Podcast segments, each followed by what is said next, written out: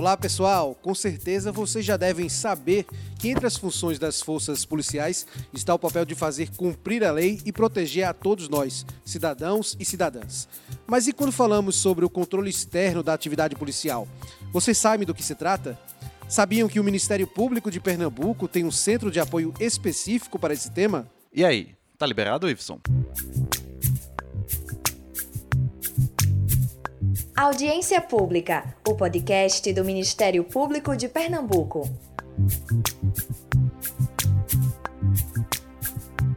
Sejam todas e todos bem-vindos. Vocês nunca estão atrasados para o Audiência Pública, o podcast do Ministério Público de Pernambuco.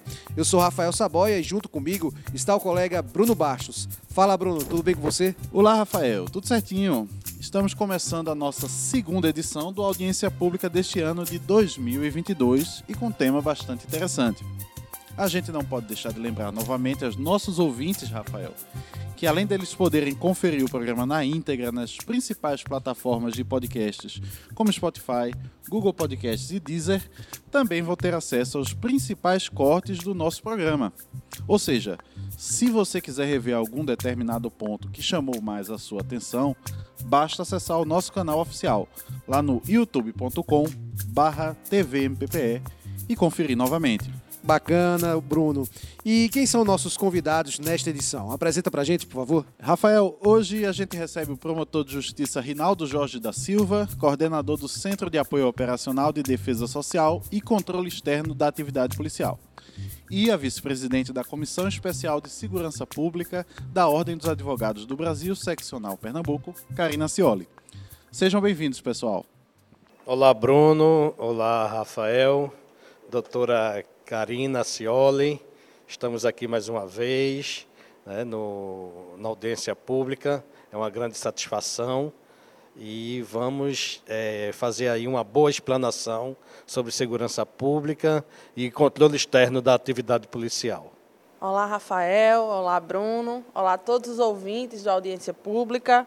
É, estou feliz e honrada em estar aqui hoje com vocês, debatendo esse tema tão importante né, e muitas vezes tão caro, né, sobretudo em tempos de banalização da violência. Então, vamos juntos né, construir um debate propositivo sobre segurança pública, atuação do Ministério Público e como nós, enquanto sociedade civil e advocacia, podemos contribuir nesse debate. Mais uma vez, feliz e honrado estar aqui com vocês. Vamos começar o nosso bate-papo aqui, doutor Rinaldo.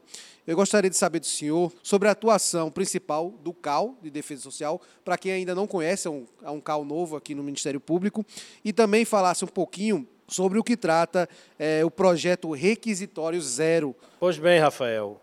O Centro de Apoio Operacional de Defesa Social e Controle Externo da Atividade Policial foi criado o ano passado, uma visão bem adiante do nosso procurador-geral, doutor Paulo Augusto, que enxergou né, que o Ministério Público, entre umas atribuições de exclusividade dada pela Constituição, foi o controle externo da atividade policial. Então, em maio do ano passado, ele criou esse centro de apoio e me convidou para ficar à frente dele. Um grande desafio, porque nós começamos do zero, né? e a partir daí a filosofia do novo CAL estimular e acompanhar as políticas de segurança pública no Estado.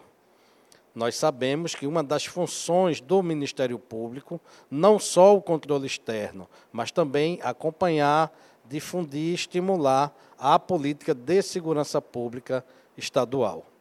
Além do controle externo da atividade policial, fazer ações voltadas para a defesa social das comunidades. Como?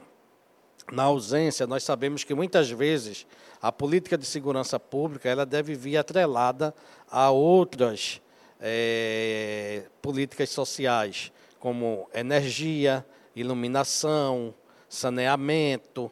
Tudo isso vai influenciar ali na segurança pública. Escolas, creches, atividades lúdicas, atividades esportivas. Então, uma gama né, de produtos, uma grama, uma gama de elementos né, sociais, de serviços sociais que influenciam diretamente na segurança pública. Então, segurança pública, defesa social, controle externo da atividade policial e também a execução penal, tratando aquelas pessoas que estão ali no sistema prisional. Agora, quando se fala em controle externo da atividade policial, não é controlar, não é querer mandar nas polícias. Pelo contrário, esse controle da atividade policial é para todo o serviço de segurança pública. Como esse serviço está sendo prestado, se esse serviço está contento, se nós temos delegacias é, em condições de atender ao público, se temos delegacias em condições de atender aos policiais que ali estão, se os policiais estão sendo bem treinados, se os policiais estão sendo né, tendo uma remuneração compatível. Então, tudo isso faz parte desse controle da atividade. E também é, aqueles policiais que né, um ou outro tenham algum desvio de conduta, também será analisado pelo Ministério Público. Mas isso não é uma regra, isso é uma exceção, esses desvios. Em relação ao requisitório zero, esse é um projeto do CAL de Defesa Social, junto com o CAL Criminal, a nossa colega que está à frente, doutora Ângela, onde escolhemos três cidades de Pernambuco, três comarcas, onde existe um índice de criminalidade grande e também um índice represado de requisitórios. O que são os requisitórios? Requisitórios é quando o delegado ele conclui o inquérito policial e envia para o Ministério Público. O promotor de justiça, ao receber aquele inquérito policial, ele vai analisar, nem vai pedir o arquivamento e nem vai denunciar. Ele vai pedir que volte aquele inquérito para a delegacia e que se faça diligências complementares. Ele requisita, por isso esse nome requisitório, que se faça diligências complementares naquele inquérito que foi remetido ao Ministério Público. E muitos desses requisitórios nós já podemos analisar e podemos verificar que eles vão para o acordo de não persecução penal. Então, a, a, a, o que nós pretendemos com o requisitório zero é baixar esse acervo de diligências pendentes que estão na delegacia e apresentarmos uma solução definitiva para eles, em especial nessas três comarcas onde está o projeto piloto, que é Jaboatão, Cabo e Pujuca. Ok. É, prosseguindo, doutora Karina, nós não podemos deixar de mencionar aqui um fato ocorrido no mês de maio de 2021, no centro do Recife, durante uma passeata contra o governo federal. É, naquela ocasião, dois homens foram atingidos por balas de borracha disparadas por integrantes da Polícia Militar de Pernambuco, causando-lhes inclusive a perda parcial da visão. Além disso, uma vereadora do Recife também foi agredida com o uso de spray de pimenta. Como o cidadão pode agir em casos como esse para ir atrás dos seus direitos e denunciar atos excessivos? É preciso que a gente perceba que nesse episódio específico que você citou, é, a violência ela partiu do próprio Estado. Né? É, tendo em vista que a bala veio de policiais fardados que estavam no exercício da profissão. Então é importante que a gente frise também que até hoje o Estado de Pernambuco ele não prestou informações claras à sociedade acerca desse fato. Então, até hoje, a gente não tem, é, a gente não sabe se o policial que atirou, por exemplo, em Daniel, que foi uma das vítimas, né, em Daniel Campelo, e que ficou cego, inclusive. A gente não sabe se esse policial foi devidamente responsabilizado. A gente não sabe se foi aberto, por exemplo, um procedimento na corregedoria, se esse procedimento foi adiante, se esse procedimento já foi é, encerrado, se houve realmente alguma responsabilização interna na Polícia Civil, ou na Polícia Militar, desculpa, é, contra esse policial. A gente não sabe se ele foi afastado de suas funções em razão desse ocorrido. Então, a gente não sabe ainda sequer de onde partiu a ordem né, para dispersar de forma violenta uma manifestação que estava acontecendo de forma pacífica. Então, é, fica muito difícil para nós, advogados, a gente orientar os cidadãos e cidadãs pernambucanas de como proceder numa situação como essa, quando o próprio Estado de Pernambuco ele não toma as providências que, que o Estado deveria tomar, que o governo deveria tomar para solucionar e para dar uma resposta satisfatória à sociedade, né, em relação a um crime cometido por ele, pelo Estado em si. Né? Ainda assim, eu acredito né, que a principal orientação que eu posso dar aos nossos ouvintes e às nossas ouvintes é que procurem, sobretudo, o Ministério Público, né, porque o, o MPPE, e aí não, não é missa de corpo presente não, doutor, mas é, o Ministério Público ele costuma atuar de forma muito honesta e de forma muito combativa nesses casos, né? até antes da, da instauração do CAL mesmo, inclusive com relação a esse episódio de maio de 2021, a gente teve uma atuação proativa do, do Ministério Público, inclusive na época com o doutor Wesley, doutor Wesley Conde, é, buscando justamente solucionar, encontrar soluções né, e respostas para essa violência. Então, eu acredito que a principal orientação que eu posso dar aos nossos ouvintes é procurem o Ministério Público, agora a gente vai ter o CAL, a gente já tem né, o, o, o CAL com o doutor Rinaldo, é, porque é uma, uma, instituição que procura, que, que busca realmente encontrar soluções é, é eficazes para coibir e, prevenir as violências é, é, praticadas pelo próprio Estado. Então, eu acho que o Ministério Público é o principal caminho para a gente prevenir, para a gente solucionar esse tipo de violência informação objetiva e de qualidade. Você está ouvindo ao podcast Audiência Pública, o podcast do Ministério Público de Pernambuco. Nesta edição, a gente está discutindo sobre a atuação do Ministério Público no controle externo da atividade policial e defesa social. Estão com a gente o promotor de justiça e coordenador do CAL Defesa Social do MPPE, Rinaldo Jorge da Silva, e a vice-presidente da Comissão Especial de Segurança Pública da Ordem dos Advogados do Brasil, seccional Pernambuco, Karina Acioli. É, doutor Rinaldo, uma iniciativa essencial para garantir a perspectiva de cidadania na segurança pública é focar na capacitação dos efetivos policiais. Nesse aspecto, o CAL Defesa Social e Controle Externo da Atividade Policial do MPPE está dando a sua contribuição nos cursos de formação da SDS. O que é que motivou essa iniciativa e como é que está sendo desenvolvido esse trabalho? Então, Bruno, é, em relação aos cursos de formação, nós sabemos que os policiais, é, durante a academia, eles recebem os treinamentos, inclusive é, em relação à prática dos direitos humanos. E quando já estão em efetivo exercício, durante aí após dois, três anos, eles também recebem o treinamento. Existe o treinamento do curso de formação e existe também aqueles cursos de atualização. Nós percebemos que seria de primordial importância que agíssemos ali no nascedouro, nas academias, nos cursos de formação. Primeiro, em relação a grade dos direitos humanos né, e a atuação também dos policiais no seu dia a dia, como proceder, como atuar.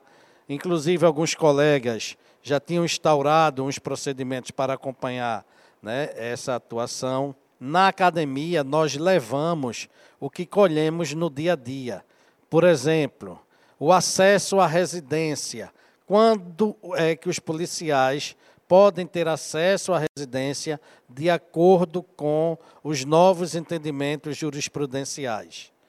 Então, antes né, de levarmos para o dia a dia, na capacitação durante o dia, vamos levar para lá para o nascedouro, para que eles já saiam da academia com essa instrução dos novos entendimentos jurisprudenciais, para que você evite que durante a atuação eles tenham que ser reciclados novamente. E também a questão de aproximação do Ministério Público para com as polícias. Uma, como lhe disse, é, o controle externo da atividade policial, esse nome, esse controle, eu nem gosto desse nome, eu, eu acho que deveria ser é, fiscalização, outro nome, mas esse nome controle, eu pessoalmente não acho bem adequado. Então, uma das atividades do MP, que é a constituição de, dentro desse controle, foi justamente isso, a preparação dos policiais para irem à rua. Isso, os soldados, os, os delegados, os oficiais. Então, eu com a doutora Ângela estivemos na academia, também estiveram no curso de formação a doutora Bianca, que é do NAN, do Núcleo de Apoio à Mulher, especificamente para se falar da abordagem às mulheres. Também tivemos doutora Dalva, que é do CAL de Cidadania, e doutor Wesley também esteve lá na Academia de Polícia para com os policiais. Então, é saída do Ministério Público nas academias, é justamente para que se haja a a conscientização ali no nascedouro, de como a polícia, na visão do Ministério Público, dos tribunais e da sociedade, deve agir, tanto do lado social quanto do lado legal. E também para verificar se o quadro de disciplinas que está sendo posta, ela está de acordo com a política de segurança pública nacional.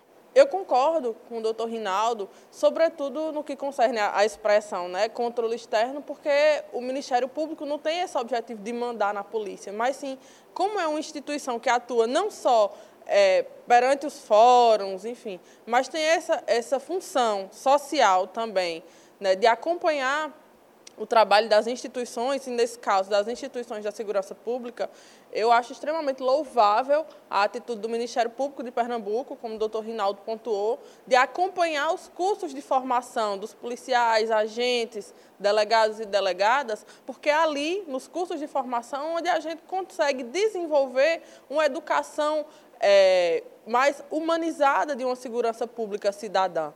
Né? A gente vê que ainda existe, por parte da sociedade, uma dificuldade de compreender qual é a função do Ministério Público, porque muitas pessoas acham que o Ministério Público tem que atuar apenas nos fóruns, em audiência, quando, na verdade, a gente sabe que a, a função do, do MP é bem mais ampla.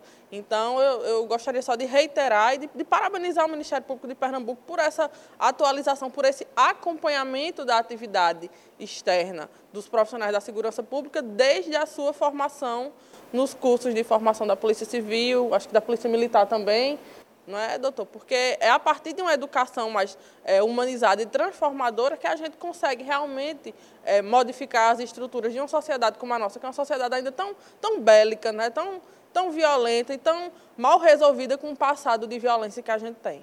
Perfeito, doutores, as posições. Tem outro viés que a gente não costuma debater sobre a questão da segurança pública, que é o trabalho preventivo, trabalho de prevenção. Os entes públicos, a exemplo do próprio MPPE, Estado e municípios, se reúnem de forma periódica no Pacto pela Vida, um programa da segurança pública estadual, para acompanhar justamente as estatísticas e propor melhorias na atuação. Do doutor Rinaldo, a gente queria saber como esse diálogo se reflete na atuação das instituições para promover a segurança pública. E da senhora, doutora Karina, é, na sua opinião, como é que a sociedade civil pode integrar essa discussão e contribuir com essas sugestões. Bem, Rafael, nós sabemos que o Pacto pela Vida é um programa do governo do Estado, onde ali ele acompanha os indicadores é, de segurança pública. O Ministério Público ele tem assento na Câmara de Articulação do Poder Judiciário, Ministério Público, Defensoria Pública, e também faz assento ali uma vez né, por mês é, para analisar ali os indicadores mês a mês. Já dizia o velho Chacrinha, né? Isso, quem não se comunica, se trumbica. Ninguém vai fazer segurança pública sozinho. O Estado, o município, a União, não faz segurança pública sozinho. É preciso a comunicação, principalmente com o município. Principalmente com ele.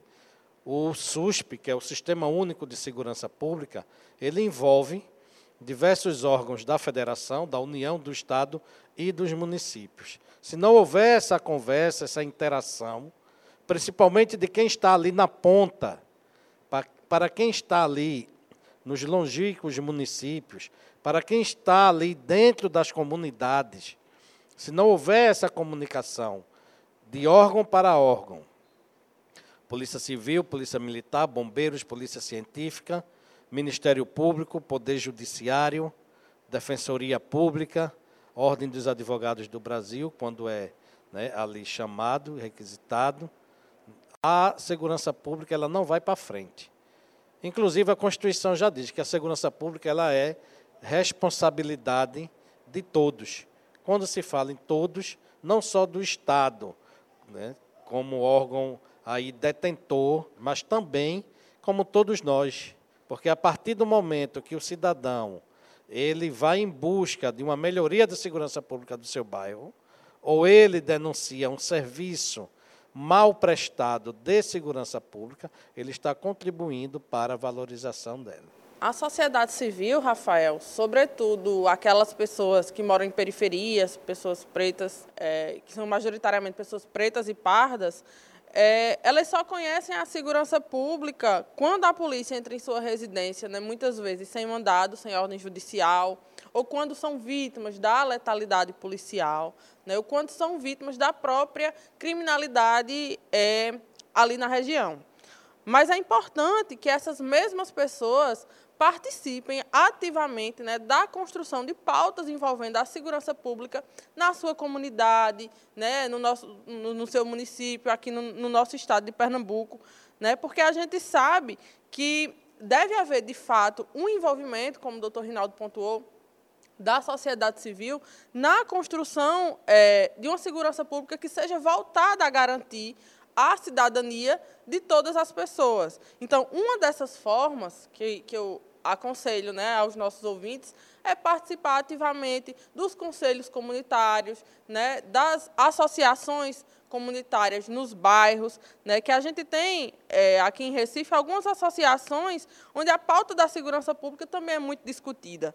Né? É, outra forma também seria conhecer algumas instituições, é, ONGs, é, instituições da sociedade civil que atuam diretamente na pauta da segurança pública. Aqui a gente tem o GAJOP, que é o, o Gabinete de Assessoria Jurídica, é, as organizações populares, a gente tem o SENDEC, o Centro de Direitos Humanos, a gente tem a rede comunitária de Santo Amaro, aqui próximo, inclusive, né, entre outras é, instituições da sociedade civil. Então, é importante que a, a população, né, é, que as pessoas se organizem coletivamente nesse sentido, porque quando a gente se organiza coletivamente no nosso bairro, na nossa comunidade, é, facilita até a nossa forma de, de, de, comunicação, de articulação com outros órgãos, né, como o próprio Ministério Público, como a própria Defensoria, o próprio Governo do Estado. Então, é, é se organizando coletivamente na nossa comunidade que a gente consegue se comunicar e se articular com outras instituições para construir uma segurança pública que seja, de fato,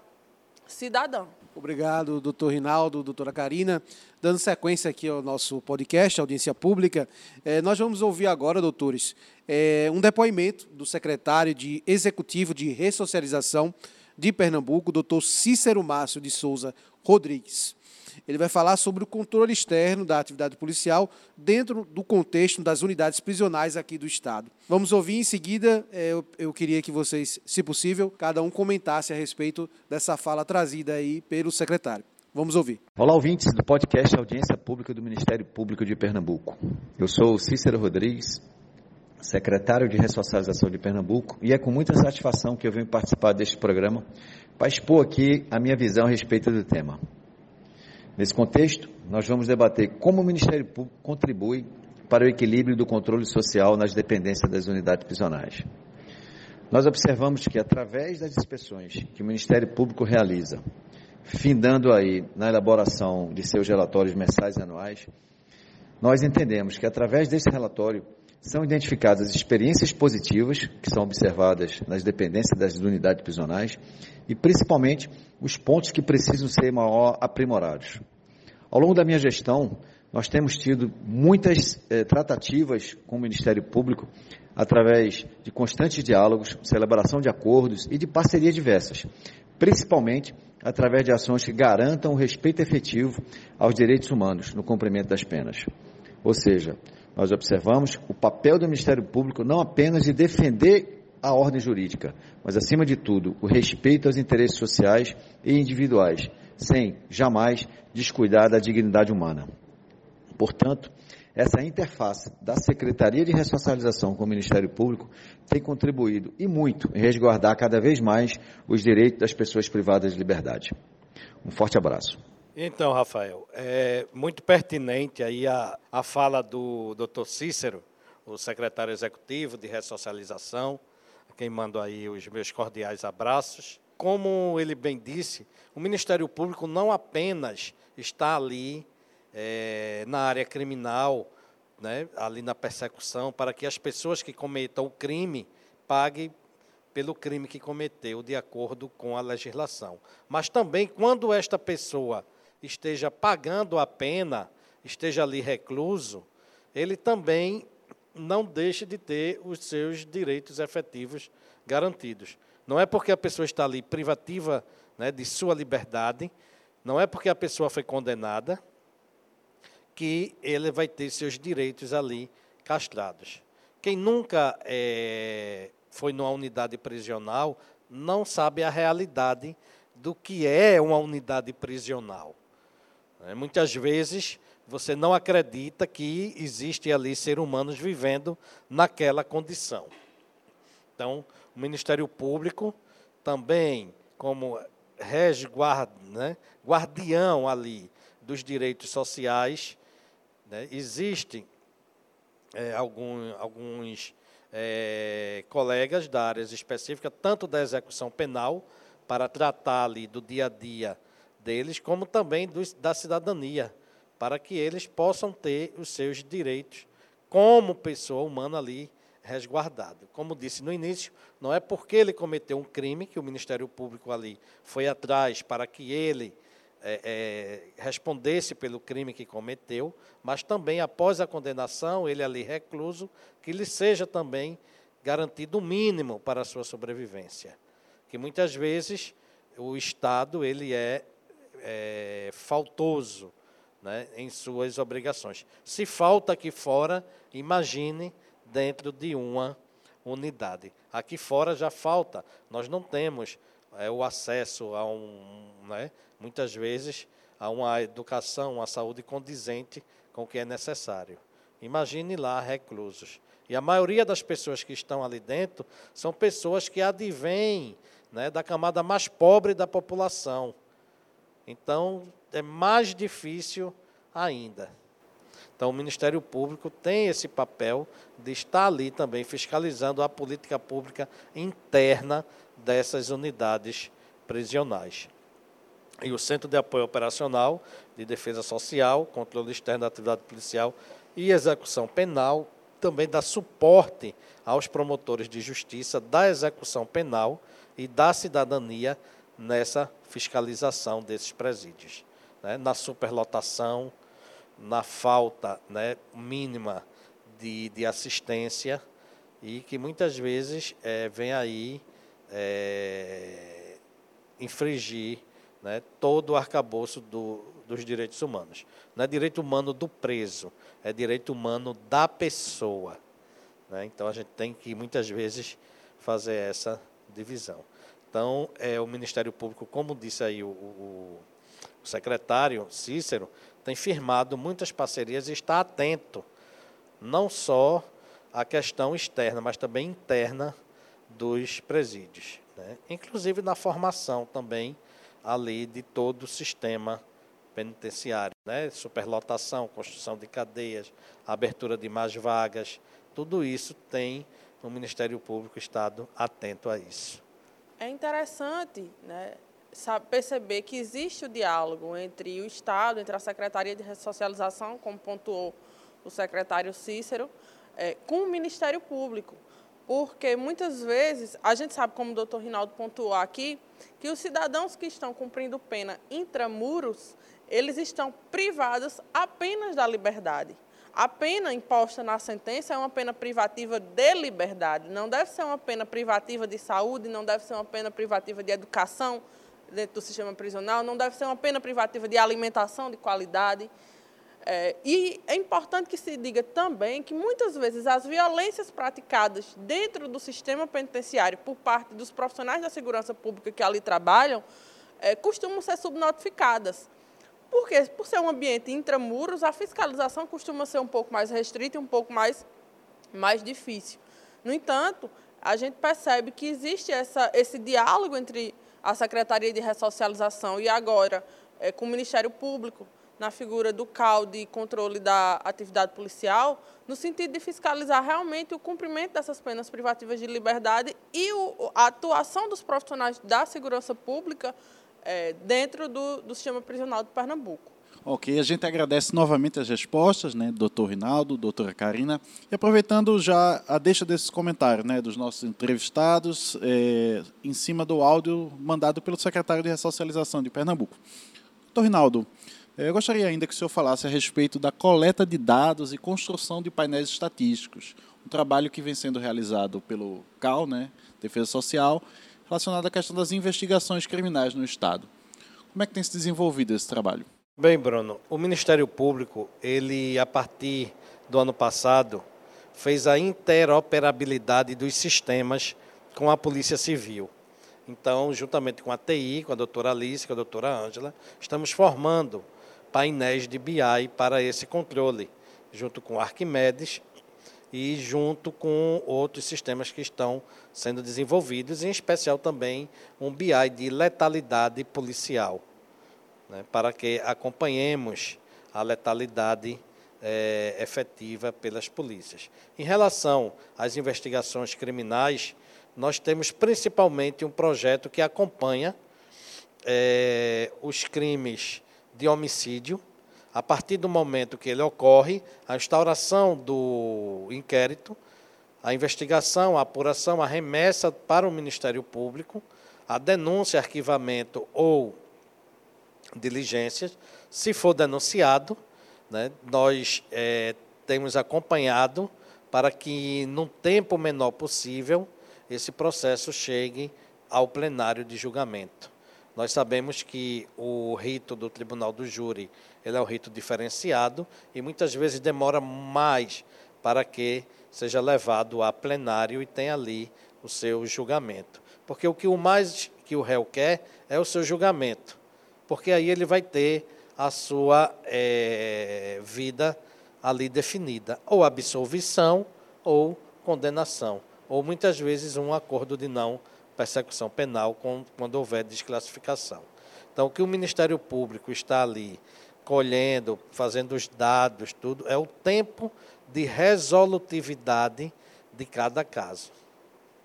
Então, isso é muito importante, esse diagnóstico, para que é, saibamos onde está ali o maior gargalo.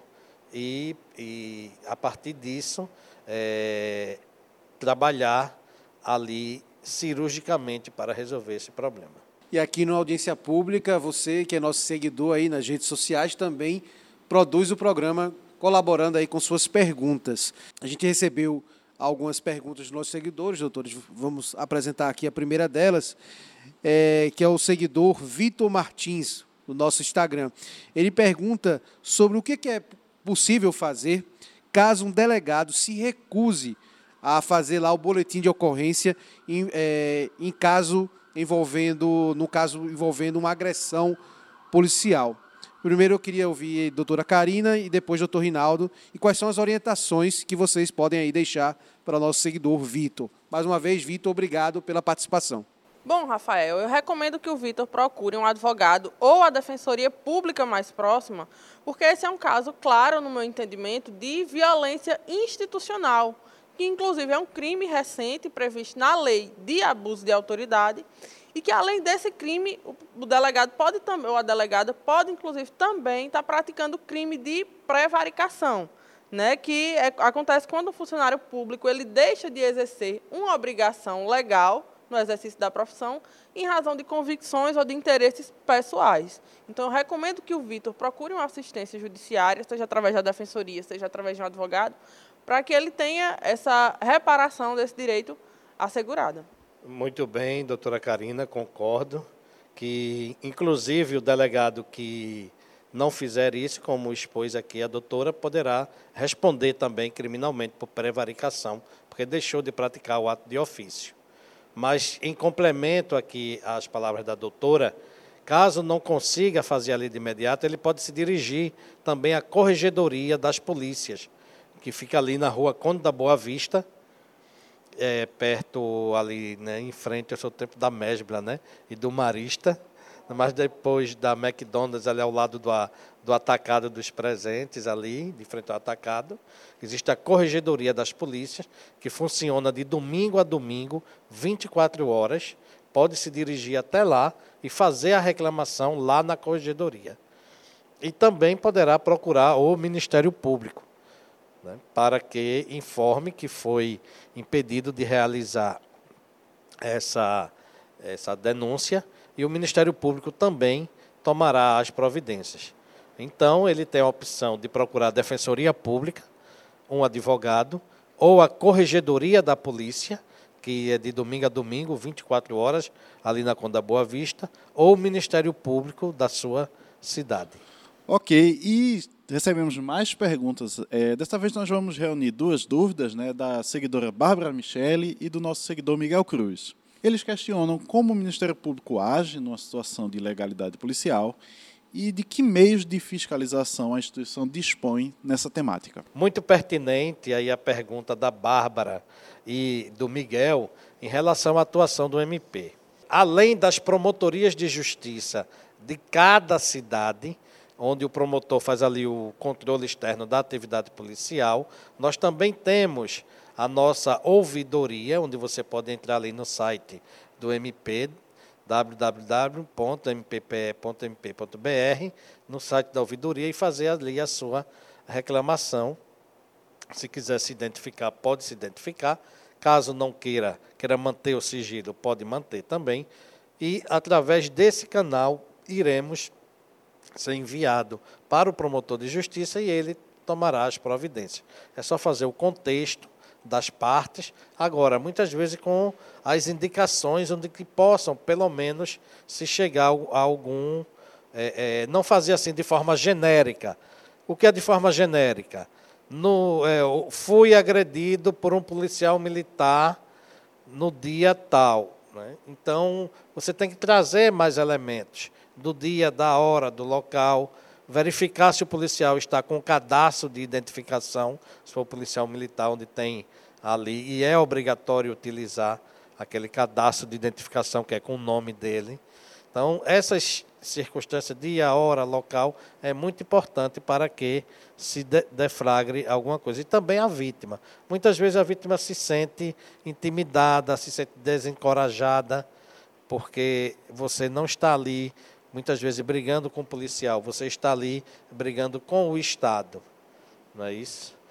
Mas é, o Ministério Público vai tomar todas as providências para que isso seja apurado, seja o promotor da cidade, seja através desses outros canais que é para enviado. Na capital, se for em Recife, pode se dirigir à Avenida Visconde de Suassuna, onde tem o Centro de Apoio Operacional, que irá fazer a recepção e enviar para o promotor de justiça ou a promotoria adequada. Perfeito, doutor Rinaldo. Nossa última pergunta é do seguidor Pedro Lins. Obrigado pela pergunta, Pedro. Ele gostaria de saber, justamente, dentro desse controle é, da atividade policial, se também se aplica aos guardas municipais e também aos policiais penais. Uma, uma pergunta bastante também pertinente, pois a partir é, de 2018, as guardas municipais elas passaram a integrar o Sistema Único de Segurança Pública, o SUSP, e passaram a ter também atividades típicas da polícia, como andar armado, como é, usar é, instrumentos de menor potencial ofensivo. Então, tudo isso é fiscalizado né, pelo Ministério Público tanto a atuação quanto a ação deles. E também os policiais penais, que foram os antigos agentes de segurança penitenciária. Então, existe até uma recomendação do Conselho Nacional do Ministério Público, onde a Polícia Penal e as guardas municipais, quando do exercício de atividade típica de polícia, eles se submetem ao crivo e à fiscalização do Ministério Público. Ok, a gente agradece então aos seguidores né, que nos encaminharam suas perguntas.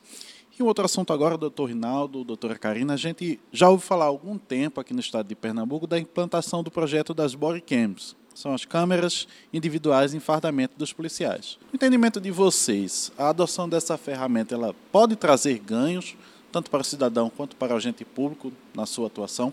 Temos é, ações com êxito em São Paulo, onde houve uma diminuição de 80% de letalidade policial. Temos também com bastante êxito em Santa Catarina. Alguns outros estados já começaram a implantar, como Rio de Janeiro, Bahia. E em Pernambuco, ano passado, o Ministério Público esteve na Secretaria de Defesa Social e é, foi defragrado a licitação para implantação. Os policiais, alguns têm alguma resistência de dizer, olha, eu vou ser filmado 24 horas. Alguns dizem, ah, isso vai cessear a ação do policial. Eu não vejo por esse lado. Primeiro, é, os mecanismos de filmagem, quando ele for no banheiro, ele não vai ficar exposto. Não vai filmar o policial no banheiro, porque muitas câmeras têm um dispositivo de só filmar quando estiver na atuação, quando estiver ali, né, fazendo alguma operacionalidade. Então, cai, cai por terra isso. O outra é, de, ah, não, isso vai cessear, vai mitigar a ação policial. De jeito nenhum, de forma alguma. Primeiro, hoje a maioria das pessoas tem um celular, pode muito bem filmar externamente a ação policial. E outra, o policial não vai ter mitigado, não. O policial que trabalha certo, correto, ele não vai ter medo de usar a câmera, não. Pode vir, já dizia meu pai, você certo, pode vir, quem for, você vai estar certo. Então, o policial trabalhando certo, ele pode ter 500 câmeras filmando ele e ele vai estar ali no seu direito. Então, a câmera, no meu entendimento, ela resguarda, sim, o próprio policial, policial bom, policial efetivo, policial que está ali para trabalhar em defesa da sociedade. E resguarda também a sociedade dos maus policiais, policiais que podem exceder ou que podem querer fazer uma coisa pior. Né? Não é, repito, a regra, é a exceção. Todos, eu confio na polícia e sei que os policiais são ótimos policiais. Se houver um ou outro excesso, se houver um ou outro desvio, isso não é né, a essência da polícia. É isso? Então, eu sou plenamente favorável à utilização das bodycams. Sem dúvida, no meu entendimento também, né, a implantação das bodycams é um avanço. O doutor Rinaldo trouxe aqui os exemplos, né, inclusive uma pesquisa recente de São Paulo, que saiu mês passado, né, comprova que o uso das bodycams diminui em até 80% a letalidade policial, né, porque as câmeras elas trazem essa transparência para a atuação profissional do policial, que ele vai se sentir inibido né, em agredir ou até matar pessoas sem, sem estar amparado, obviamente, em excludentes de ilicitude, como é o caso, por exemplo, da legítima defesa. É, mas eu ainda acho, é, Rafael, que é insuficiente. Né? Eu acho que a curto prazo é sim uma ótima medida, é, um avanço, sem dúvida, mas a médio e longo prazo, eu entendo que é, é preciso que haja uma mudança cultural realmente na educação e na formação é, policial. Né? É preciso mudar essa cultura que a gente tem por meio de uma política de segurança que integre a sociedade né, nos quadros da construção de, de, de, uma segurança pública e que, inclusive, valorize o próprio policial, o próprio profissional da segurança pública, enquanto profissional, enquanto classe trabalhadora. Né, a começar pelo, pela melhoria dos salários e das condições de trabalho também. Então, as bodycams são um avanço a curto prazo, sim, mas também não são a tábua de salvação da segurança pública. É preciso que a gente pense em outras medidas a médio e longo prazo também. Perfeito, doutores. É, a gente vai chegando já, é o finalzinho dessa edição do podcast Audiência Pública do Ministério Público de Pernambuco, que tratou aí sobre a atuação, controle externo da atividade policial por parte do Ministério Público de Pernambuco. É, a gente contou com as presenças do doutor Rinaldo, que é promotor de justiça e coordenador do CAL de Defesa Social e Controle Externo da Atividade Policial, e também contou com a participação da doutora Karina Acioli, que é vice-presidente da Comissão Especial da OAB, aqui de seccional Pernambuco de Segurança Pública. É, mas antes da gente finalizar essa edição, queria que vocês pontuassem aí suas considerações finais para os nossos ouvintes e espectadores também que vão poder assistir alguns cortes do nosso programa. Primeiramente, Rafael, Bruno, agradecer e, e parabenizar a comunicação do Ministério Público por esse podcast. Também parabenizar aqui a doutora Karina, representando a OAB. Dizer também que o Centro de Apoio Operacional de Defesa Social e Controle Externo da Atividade Policial, ele está aqui é, sediado na Visconde de Suassuna, no prédio do Ministério Público. Nós temos o e-mail cal, C-A-O, defsocial, arroba, mppe.mp.br, ou então vocês podem encontrar no site do MP, onde recebemos e recepcionamos né, todas as demandas em relação à defesa social, ao controle externo da atividade policial e também à execução penal e fazemos os devidos direcionamentos. Dizer também, como já foquei antes, que segurança pública não se faz sozinho.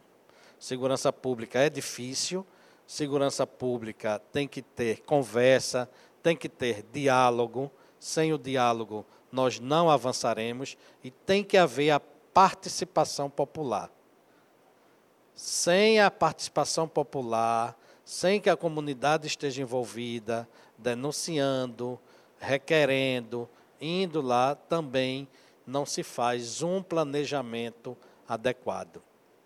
Então é muito importante que, como frisou a doutora Karina, que eles participem, não apenas é, fazendo denúncia, mas também nas associações, nos conselhos de segurança. Todo município, agora pela lei do SUSP, ele tem que criar o Conselho Municipal de Segurança Pública. Nós estamos fazendo levantamento no Ministério Público, através do CAL Defesa Social, quais os municípios já têm criado, quais os municípios estão instalados, quais têm criado, mas estão inoperantes, para que ativemos estes conselhos e que tenhamos uma participação efetiva da população nele. Bom, Rafael e Bruno, eu agradeço mais uma vez pelo convite. Agradeço aos nossos ouvintes que participaram da construção desse debate, que é sempre bom a gente poder conversar sobre segurança pública de forma honesta, né, analisando a segurança pública como uma política de governo, uma política de Estado que deve ser multidisciplinar, né, que envolve não só educação, mas também saúde, mas também saneamento básico, é, e que envolve também um olhar aprofundado sobre as condições de trabalho dos próprios profissionais da segurança pública que a gente sabe que nos casos de letalidade policial, os profissionais da segurança nunca apertam o gatilho sozinhos.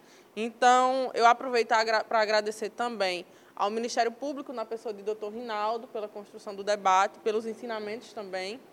Aproveito para colocar a Comissão Especial de Segurança Pública da OAB à disposição do Ministério Público e à disposição da sociedade civil para construirmos esse debate. Né? As comissões na OAB elas é, permitem a participação de pessoas que não são advogados como, como, membros colaboradores. Então, quem quiser conhecer, quem não for advogado, quem não for da área do direito e quiser conhecer um pouco melhor o trabalho da nossa comissão, é só seguir a CESP na, no Instagram, que é arroba CESP, é,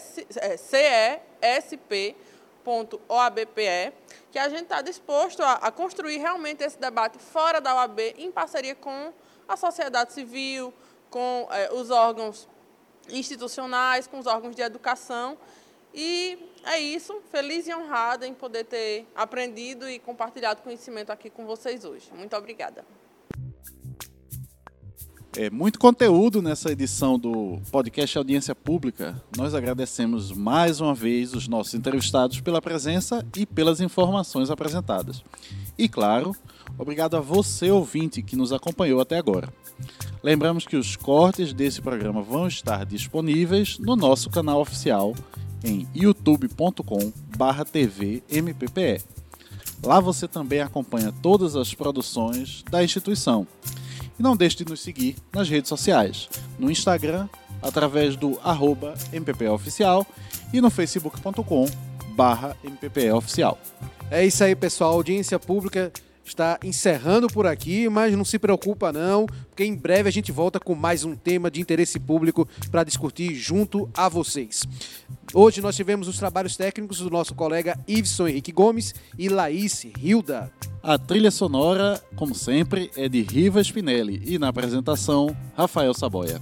E comigo, claro, minha dupla, Bruno Bastos. Muito obrigado e até o próximo Audiência Pública. Audiência Pública, o podcast do Ministério Público de Pernambuco.